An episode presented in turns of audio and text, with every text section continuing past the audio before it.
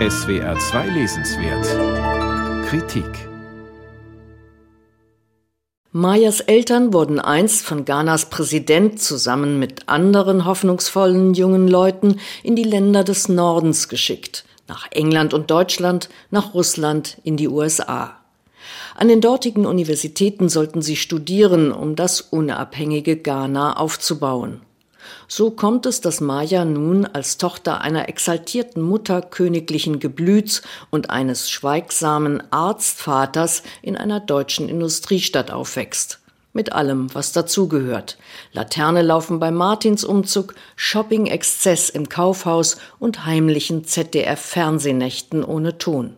Mit ironisch liebevollem Blick lässt Nana Ofori Atta Ayim ihre Protagonistin durch eine Kindheit in Deutschland Ende des 20. Jahrhunderts streifen. Ihr besonderes Augenmerk gilt all den Eigentümlichkeiten, die den Eingeborenen nicht auffallen. Dabei schöpft die Autorin aus eigenem Erleben, denn Maya trägt autobiografische Züge. Bald zieht Maya weiter, so wie einst die Autorin, sie lebt nun in England. Der Vater ist verloren gegangen, ihm war seine Frau, Mayas Mutter, mit ihrem aristokratischen Gehabe zu teuer, dafür gehört nun der Cousin Cujo mit zum Haushalt. Anschaulich unterhaltsam setzt die Autorin auch den Alltag auf der Insel in Szene. Cujo bringt etwas völlig Neues in Mayas Leben, die Suche nach den Wurzeln. Cujo forscht nach Aufzeichnungen zur Historie der Königsfamilie, aus der Mayas Mutter, seine Tante, stammt. Er will die Geschichte neu aufschreiben. In diesem Projekt liegt die Triebfeder des Romans, denn auch Maya will nun mehr über ihre Herkunft erfahren.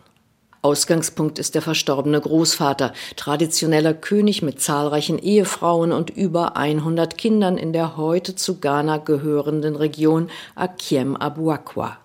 Maya entwickelt ein besonderes Interesse für die spirituell wertvollen Artefakte des Königshauses, von denen viele nach Europa abtransportiert wurden und dort heute, mitunter in Museen schick ausgeleuchtet, aber entseelt, von den Weisen bestaunt oder für viel Geld gehandelt werden. Irgendwann erhält Maya einen beunruhigenden Anruf von Kojo aus Ghana.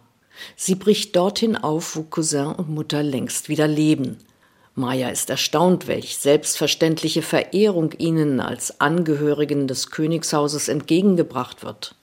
Der Ton der Erzählung erhält eine zusätzliche Klangfarbe angespannter Atemlosigkeit, als Maya den Königspalast erkundet und Zeugin alter Zeremonien wird. Sie beginnt zu verstehen, was Kojo beunruhigt. Immer tiefer hinein gelangt sie in eine Welt, die fortexistiert, für Außenstehende oft kaum erkennbar, prägend auch im heutigen Ghana, ein Machtfaktor. Für Leserinnen und Leser ohne Bezug zu Ghana mögen traditionelle Herrschaft und Spiritualität in Westafrika sehr fremd erscheinen. Vielleicht sind manche auch genervt von Forderungen aus afrikanischen Gemeinschaften nach Rückgabe von Raubkunst.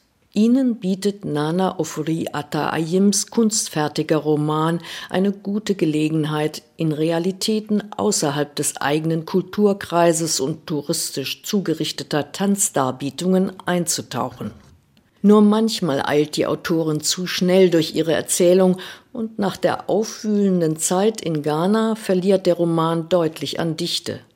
Hektische Ortswechsel und Name-Dropping aus der Welt der Literatur schaffen keinen Spannungsbogen.